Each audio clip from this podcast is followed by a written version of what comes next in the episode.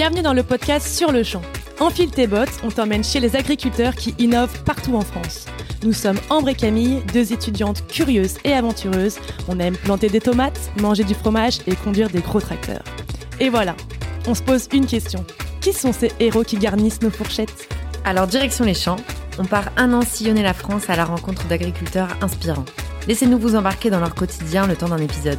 Et d'ailleurs, les recettes générées par le projet seront reversées à l'association Solidarité Paysan.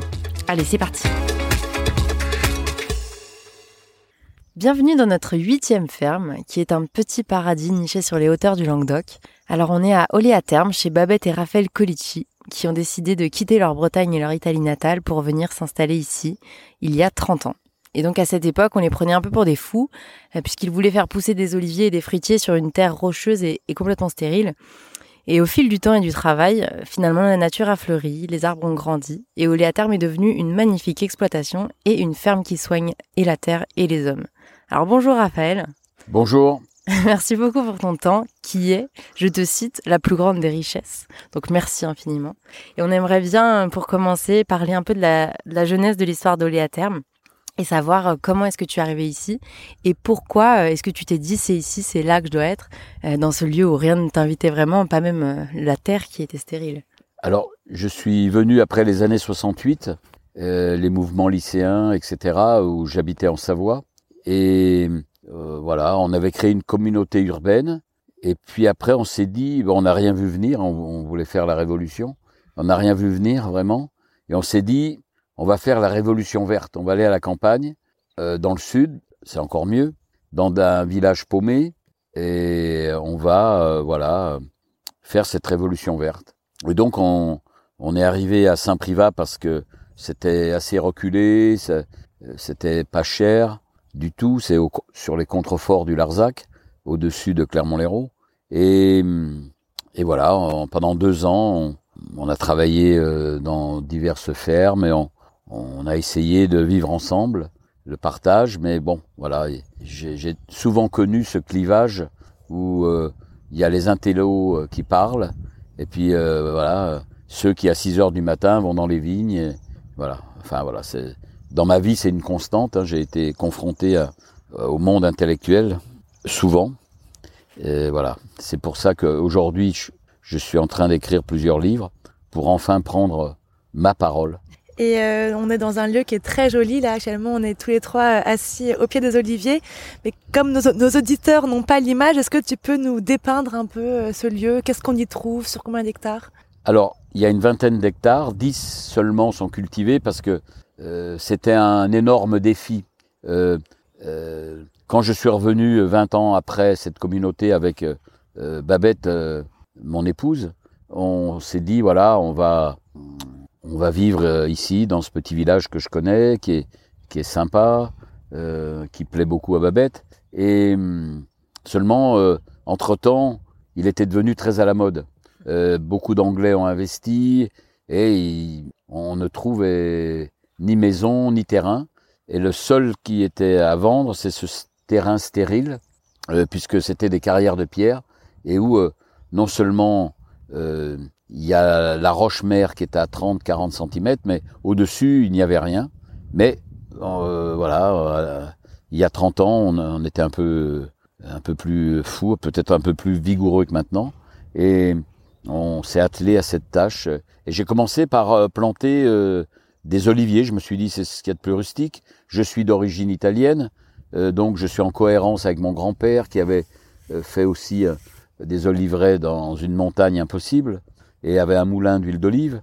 Et, quand j'ai vu que eh bien, les 600 premiers oliviers qui faisaient 30 cm euh, ont pu euh, subsister dans ces, cet amas rocheux, eh ben, je me suis dit, il y a de l'espoir. Et voilà.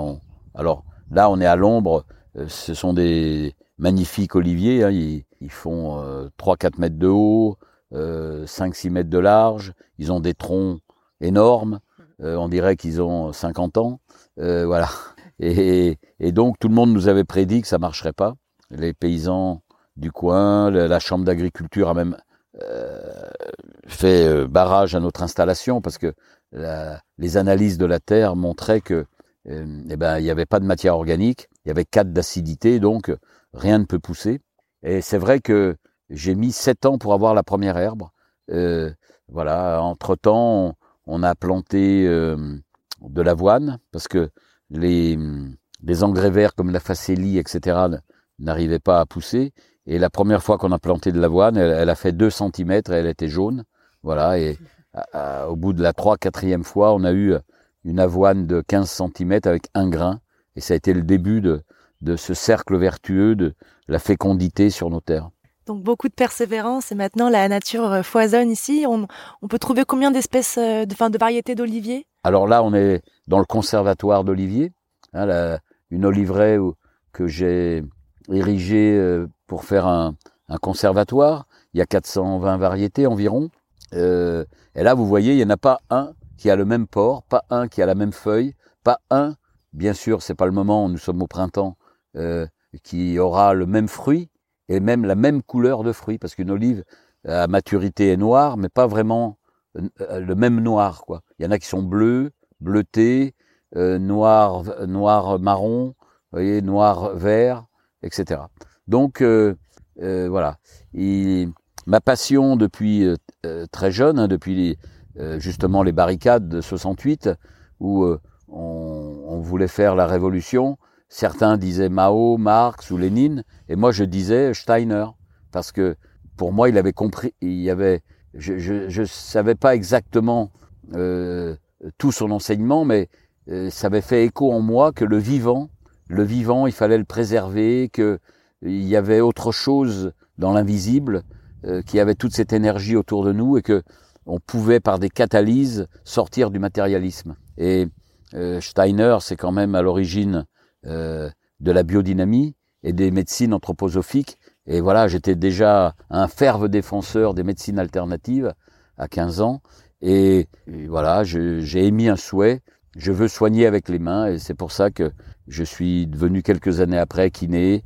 Euh, voilà, j'ai fait un petit cursus d'ostéo, de médecine chinoise et, euh, et, et toujours une petite ferme, toujours ce côté agricole jusqu'au jour où euh, voilà, j'ai eu un accident assez grave parce que au bout de 12 heures de remise euh, voilà de travail dans un centre de euh, remise en forme que j'avais créé, eh bien le matin je trayais les chèvres, je m'occupais de la basse-cour, etc. Le soir rebolote, un élevage de chevaux aussi pour l'équithérapie. Et donc j'ai dit maintenant je dois choisir et je veux réaliser mon autre rêve qu'est l'agriculture très beau rêve justement qui, qui prend forme ici. Euh, on aura l'occasion d'y revenir. juste pour finir de compléter ce très beau tableau, donc on trouve des oliviers, mais pas que. Il y a aussi plein d'autres variétés. Est-ce que tu peux nous les, nous les citer euh, Alors bien sûr, l'olivier m'a servi de test hein, dans ce contexte un peu inhospitalier. Là, vous voyez la luxuriance, vous voyez de l'herbe qui fait 40 cm, euh, vous voyez des magnifiques arbres, vous voyez, de, vous avez vu mille choses. Mais euh, j'ai voulu donc faire un verger familial de fruits et des, bien sûr, comme d'habitude, un jardin, mais un peu plus conséquent parce que là on avait plus de temps.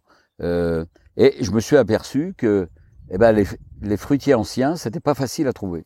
Et, donc j'ai commencé à, faire des recherches et ça m'a amené au conservatoire de Porquerolles.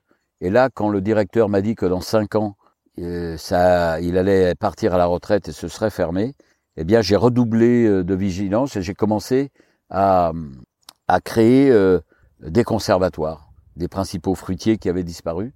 Et dans, la, dans le même temps, j'ai eu un choc émotionnel important. C'est qu'en revenant ici, dans ce village où j'avais connu 85 agriculteurs, en majorité des viticulteurs, mmh. mais il y avait des éleveurs, etc. Eh bien, il y en avait plus que trois et trois personnes âgées. Donc, c'était la fin, quoi. La fin d'un monde où l'agriculteur était omniprésent, où les terres étaient cultivées. Et ce choc émotionnel m'a dit, je veux maintenant consacrer ma vie à trouver des solutions pour que l'agriculture ait une belle place dans cette société. Voilà. Et, et j'étais venu ici pour être tranquille. Euh, voilà, Babette me le reproche souvent. Euh, on devait être tranquille.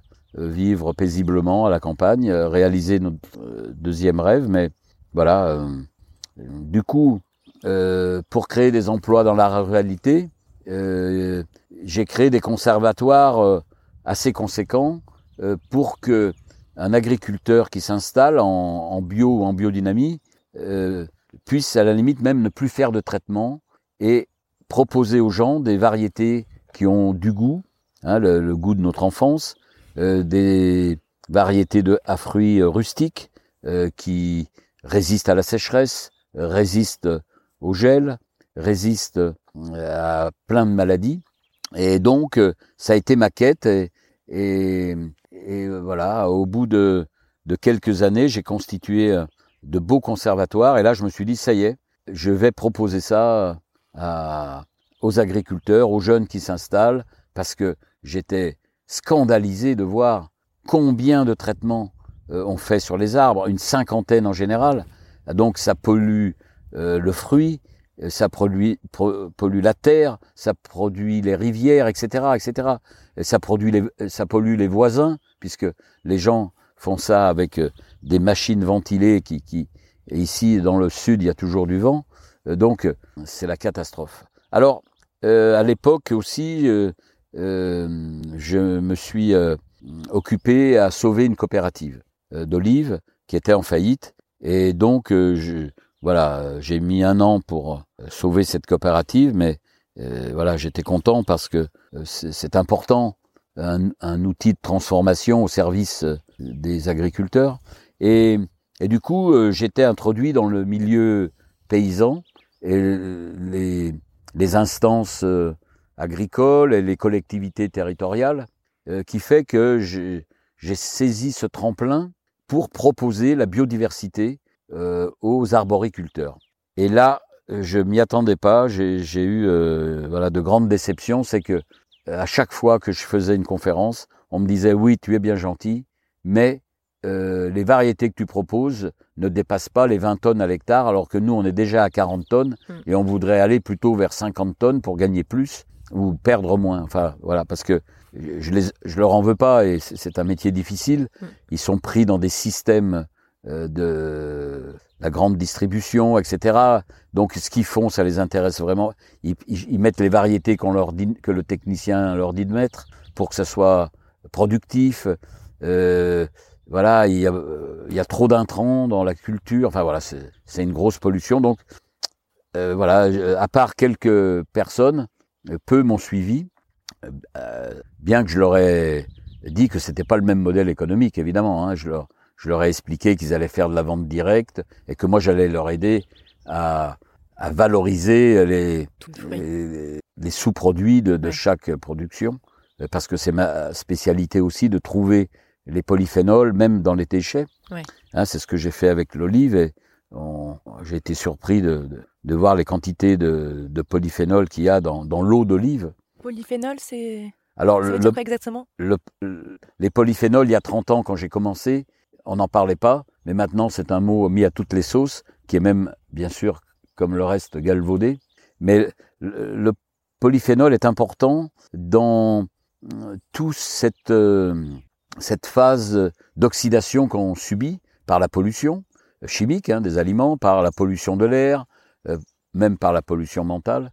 Et, et, donc, il y a dans notre corps euh, une lutte incessante entre l'oxydation, les, euh, les, radicaux libres, et les polyphénols qui sont là pour régénérer nos cellules et, et, leur donner euh, de quoi lutter contre les radicaux libres. Alors,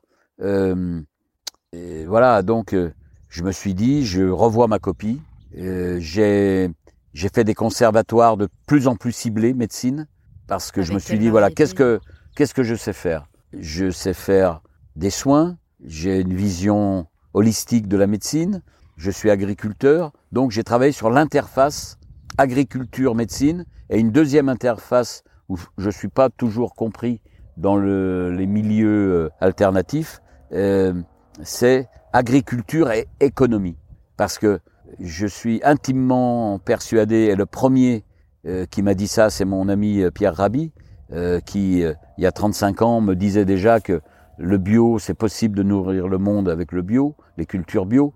et à l'époque, on, on était euh, affublé de croyances en disant que c'était pas possible. Et là, on voit bien qu'aujourd'hui, c'est possible. Donc, euh, Pierre m'avait initié à tout ça, et, et donc euh, euh j'étais intimement persuadé qu'on pouvait euh, vraiment insister sur toutes ces variétés, insister sur changer de mode de production, changer notre regard sur le vivant même, parce que euh, on est dans des sociétés euh, qui ont industrialisé, euh, bien sûr, les machines, les usines pour fabriquer les matières premières, mais ce qui est grave, c'est qu'on a industrialisé l'alimentation et surtout on l'a standardisé. Alors, je me suis pris au jeu de, de pousser plus loin ces conservatoires avec cette vision qu'au bout, il y a un consommateur. Donc, on doit de faire un produit de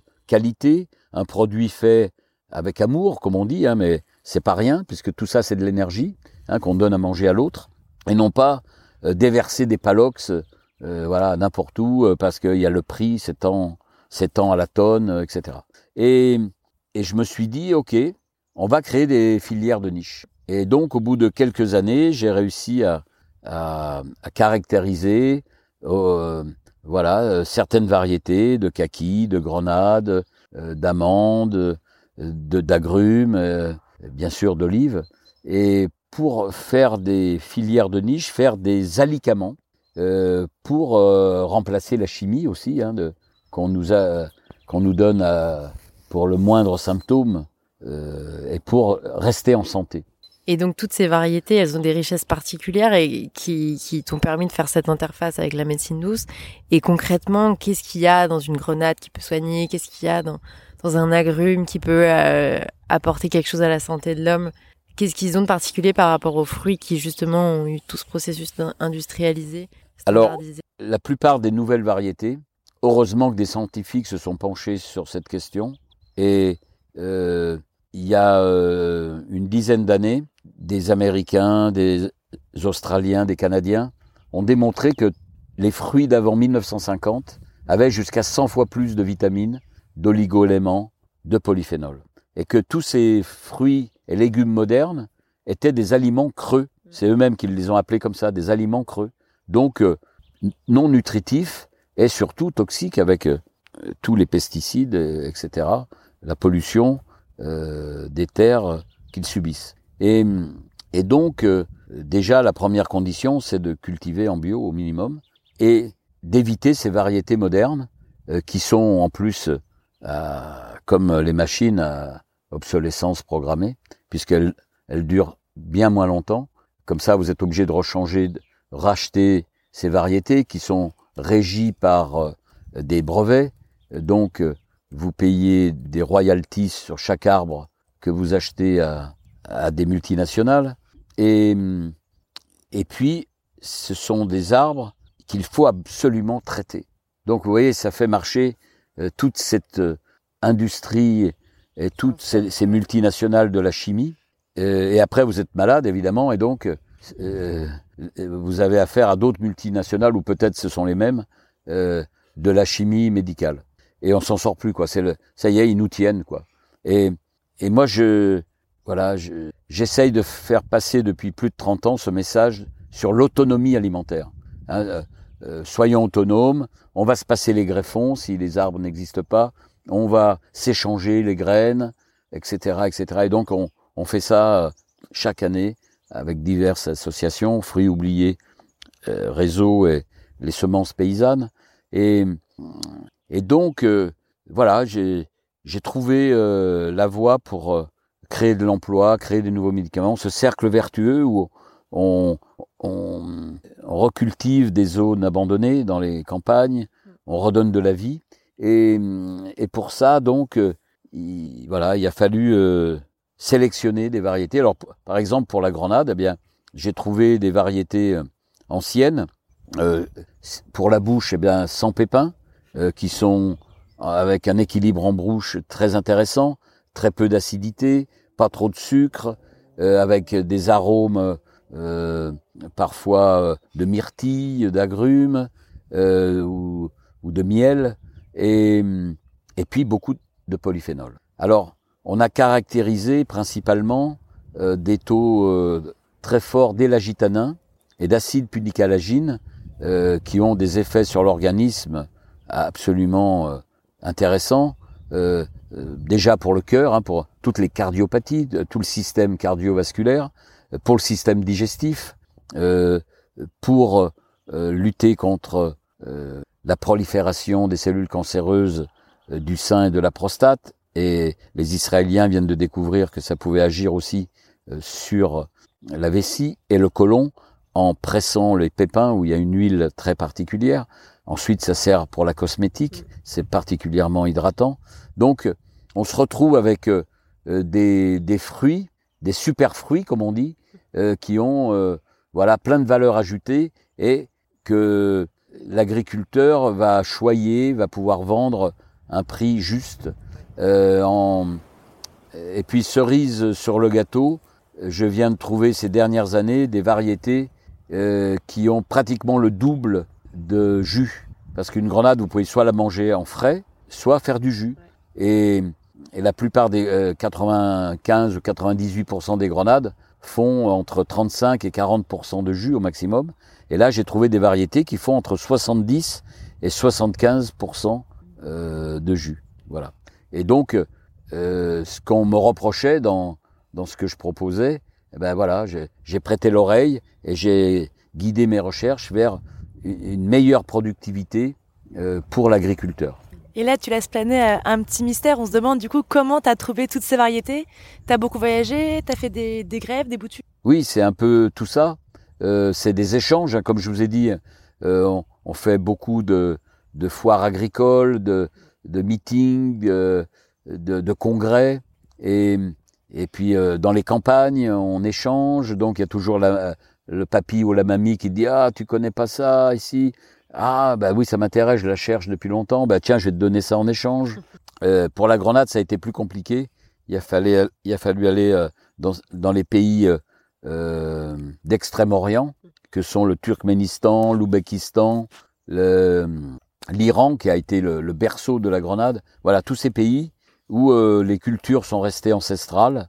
Et hum, voilà mais euh, voilà. Donc euh, la démarche c'est celle-ci hein, c'est de de faire de la qualité parce que de toute façon mais les Français l'ont compris hein, les agriculteurs regardez dans le sud. Ici on est dans dans la zone viticole du Languedoc hein, c'est le, le, le, plus grand vignoble du monde hein, bien que les Australiens, les Américains sont en train de nous talonner, et les Sud-Africains, mais nous restons et, et, on est passé de, de, de, la quantité à la qualité.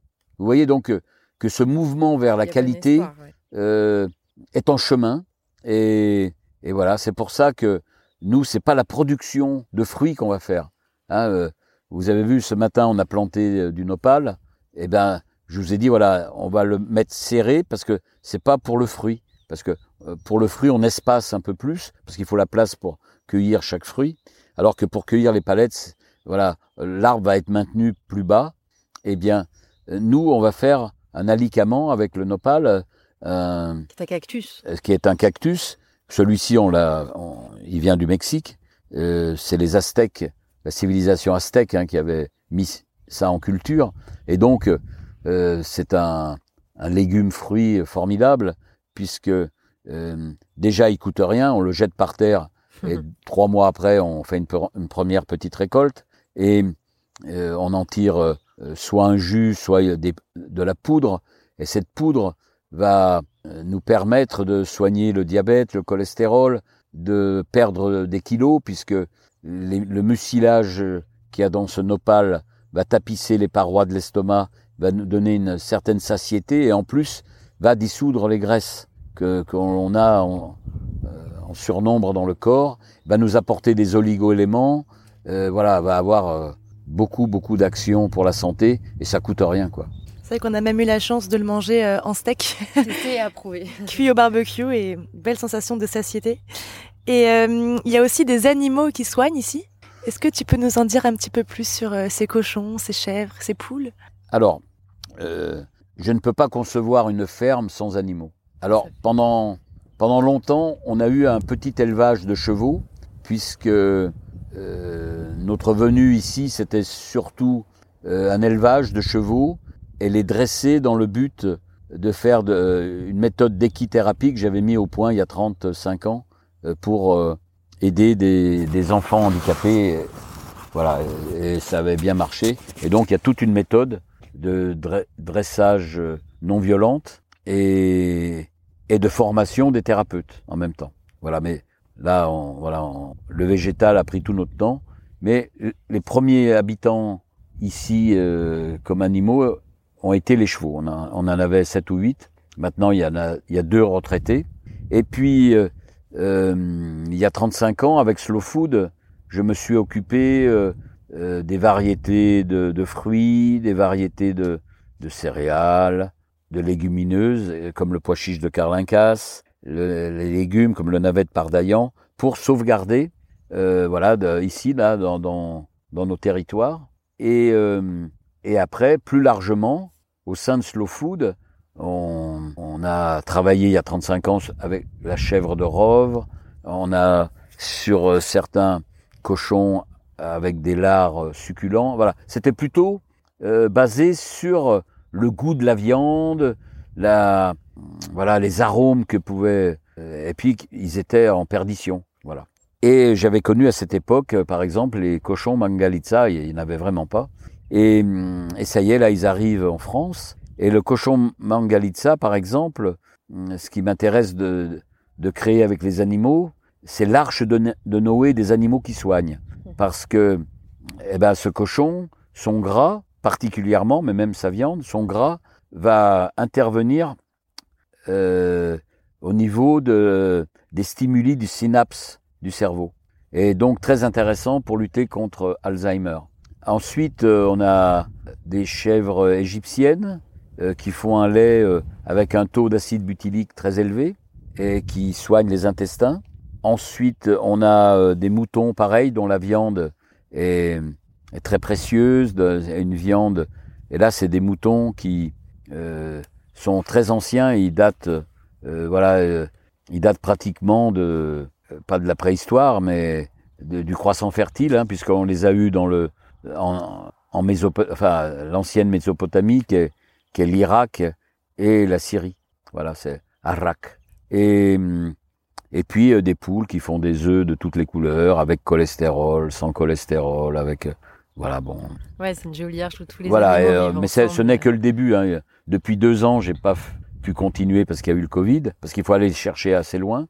Mais voilà, on continue à avoir un œil sur les animaux qui soignent de par ce qu'ils produisent, et, mais qui soignent pour moi tout court, parce que la relation à l'animal, c'est génial, quoi. Euh, tous les jours, moi, il me ressource. J'ai même créé euh, le bain d'amour, euh, donc euh, avec mes cochons qui, qui viennent contre moi, et tout le monde se met sur sur nous. On sait pas qui te lèche, qui te voilà. Et, et là, t'as as tout d'un coup euh, une dizaine d'animaux qui qui sont là avec toi et euh, on est en fusion. Et tout ça, c'est de c'est de l'amour et de la bienveillance. Super beau. Et est-ce que tu as réussi à trouver un écho justement euh, des, parmi euh, la sphère de la médecine, de la science, euh, des thérapeutes, des médecins qui trouvent voilà une, certaine réceptivité dans, ce que tu dis et ce que tu cultives? Et tu arrives à travailler avec eux, avec des cancérologues, avec ce genre de personnes? Alors, c'est de plus en plus d'actualité, c'est de plus en plus facile puisque les mentalités évoluent, les gens prennent conscience que le vivant eh ben, le vivant, il est partout et qu'il faut le préserver et que euh, il, est important. La nourriture est devenue quelque chose d'important, des, des endroits où on peut se libérer du stress, voilà.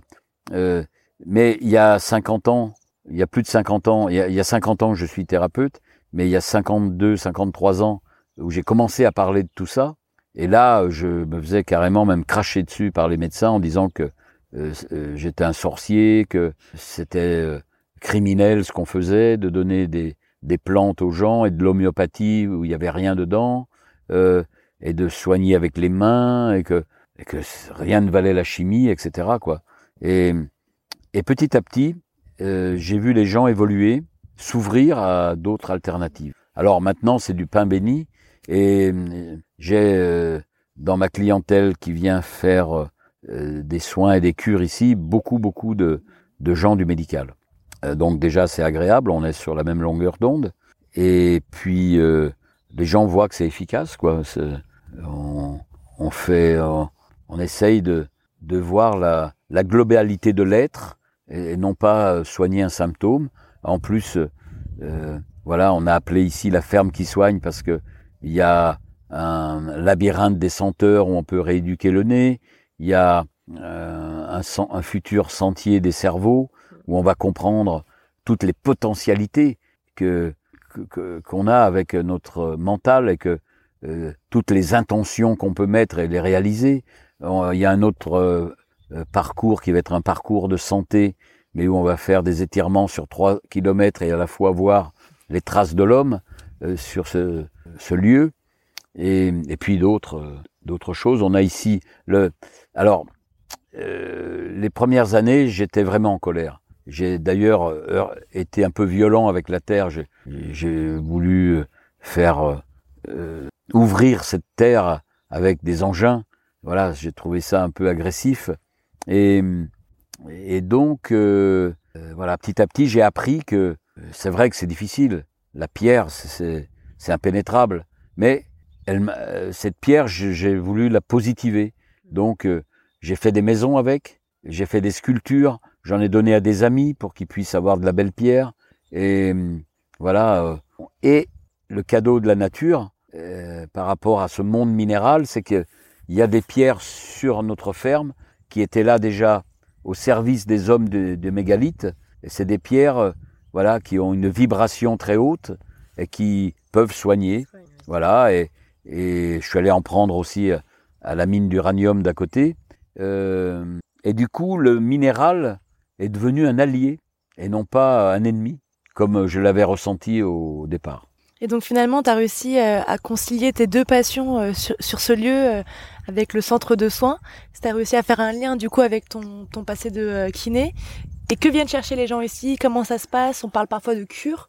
Oui. Euh, pendant 30 ans, les gens, voilà, les gens, même ma propre épouse, me disait mais arrête, qu'est-ce que tu fais euh, C'est pas possible, euh, voilà. Mais moi j'avais cette vision, cette vision de la ferme qui soigne, euh, cette vision que que l'homme a besoin de se reconnecter à la nature ou que la nature se reconnecte à l'homme.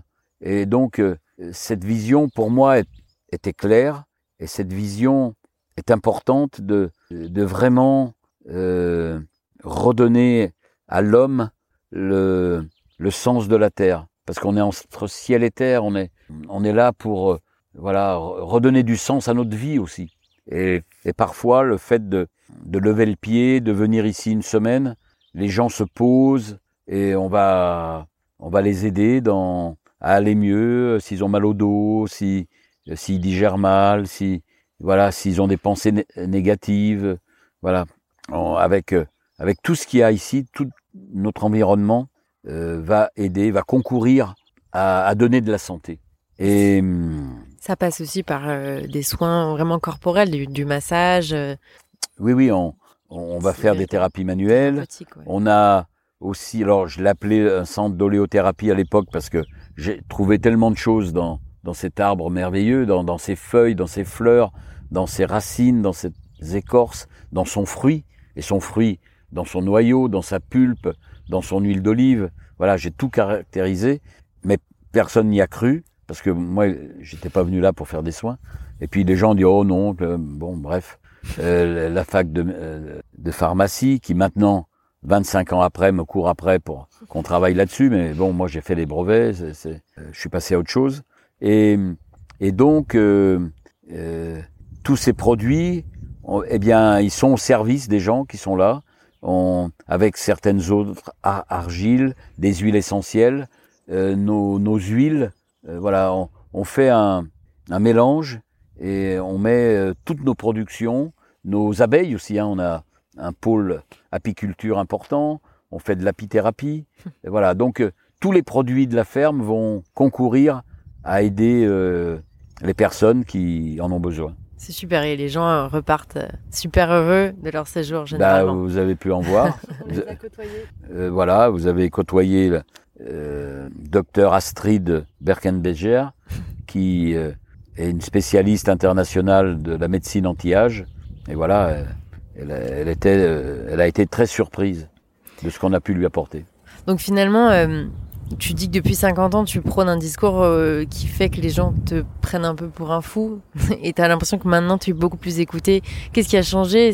C'est les mentalités, c'est la société, un besoin de retour euh, au réel? Bah, je crois que ce qui a changé, c'est que on peut pas continuer comme ça, quoi. On peut pas continuer à, à, à se polluer, à être malade, à manger n'importe quoi, et, et en fait, euh, euh, voilà, à être, à nuire, à nuire à, l'humain. Et, et puis, euh, le matérialisme a ses limites, parce que quel sens donne-t-on à nos vies? Euh, Voilà, on, passe, comme on dit, notre vie à la gagner, et en fait, on se réalise pas où est notre créativité.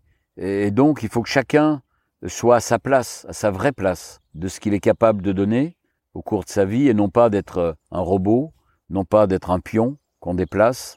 Et voilà, les gens ont, ont pris conscience euh, bah, que euh, l'alimentation était dangereuse. hein, euh, mon ami Pierre Rabhi m'a toujours fait rire quand il me dit euh, quand on, on se met à table, il vaut mieux souhaiter bonne chance que bon appétit. Et, et donc c'est voilà, et, on, on respire voilà de l'air pollué. Enfin, donc les gens commencent à être malades de tout ça, malades dans leur esprit. Et, et il est important que que ce que nous proposons fasse le lien entre l'âme, le corps, l'esprit. Vous voyez, cette globalité dont nous sommes faits. Et on, on est autre chose que, que des machines, que euh, euh, métro, euh, télé, dodo. Pas vraiment ton quotidien. Voilà. Et donc, euh, bah, les gens sont beaucoup plus intéressés et du coup, et du coup, euh, je suis un peu propulsé euh, sur le devant de la scène. J'ai des centaines de demandes de stage, j'ai des centaines de demandes euh, pour aller faire animer des soirées ou aller faire des conférences. Mais, mais moi, le temps me manque et, et, et, et donc, ce que j'ai le plus besoin, c'est de continuer les recherches, de comment ce végétal merveilleux qu'on nous a légué, que nos ancêtres en 12 000 ans ont sélectionné dans leur biotope, comment on peut poursuivre déjà à bien se nourrir, et puis euh, comment on peut équilibrer nos vies pour qu'elles aient du sens et pour qu'elles soient au service de ce pourquoi on est venu sur Terre. Et justement, ce que je trouve intéressant pour euh, équilibrer nos vies, c'est cette recherche de beau au quotidien. Ici, on, on, on côtoie en permanence le beau euh, en travaillant, et le beau est vraiment fixé comme objectif. Enfin, qu'est-ce que ça apporte euh, justement ce, beau et enfin pourquoi tu, l'as vraiment mis au centre de ta ferme? Alors souvent, j'ai pas le temps de faire que du beau. Hein. Euh, il faut aussi remuer la terre, il faut voilà. Mais tu vois, quand on fait une taille, vous avez vu hier quand on fait une taille, on va on va arrondir un peu l'arbre, on va lui faire pénétrer la lumière à l'intérieur, on va on va faire des sculptures à chaque coin pour remémorer euh, des des semences, euh, mettre en mémoire une vieille dame qui a qui, a vécu de façon écologique, qui était en cohérence euh, avec euh, voilà son époque. Euh, on va faire des maisons en pierre euh, sèche, des murs en pierre sèche. On va on va donner un ton et quand c'est possible, oui, euh, que mettre des, des belles fleurs, des voilà, des que le beau soit omniprésent parce que euh, la vie c'est la beauté, c'est la beauté des êtres. Il faut que la lumière et l'amour soient présents en nous et pour que on puisse donner pour pour être lumineux et pour donner de l'amour, voilà, il faut il faut avoir tous les ingrédients dont on a parlé. Il faut être bien dans sa tête, il faut bien manger, il faut faire ce qui nous plaît dans la vie. Il faut être passionné, il faut être amoureux. Ouais, c'est beaucoup de poésie en fait ce, ce quotidien, mais le quotidien concrètement aussi, on est sans vouloir être très terre à terre, on, on bêche beaucoup, on fait tout manuellement, on est vraiment un peu la tête dans le guidon, à travailler le sol. Ça prend plein d'énergie, ça prend plein de temps. Et euh, où est-ce que tu trouves encore toute cette énergie pour, pour faire ça En plus, pour planter des arbres qui donneront que dans quelques années, c'est il faut avoir de la patience, cette volonté de transmettre euh, aux générations futures, j'imagine. C'est alors on m'a dit que un homme qui plante ne meurt pas. Alors voilà, je, vu que je veux pas mourir, je plante. Et, et donc euh, euh, c'est vrai que les journées sont pas assez longues.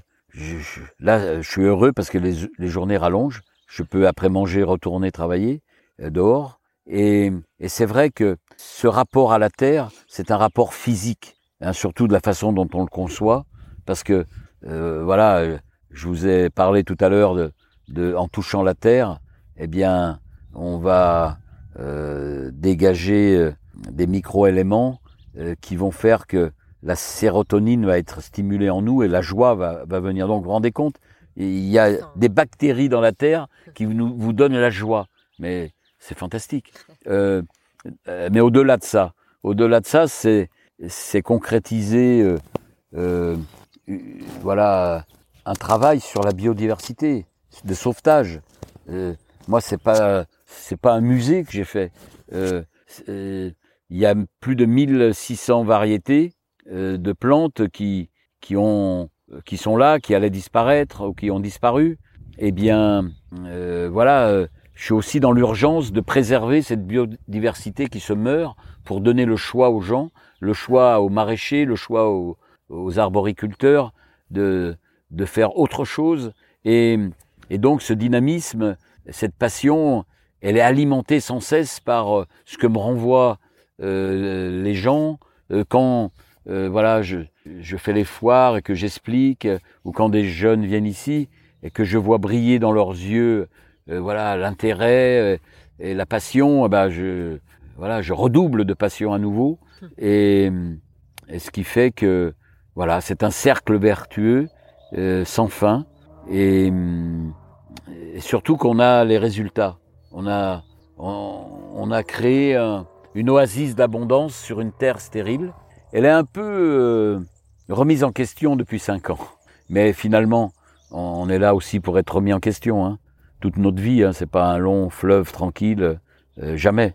Et il faut accepter ce, ce, les difficultés, les, les, aléas de la vie.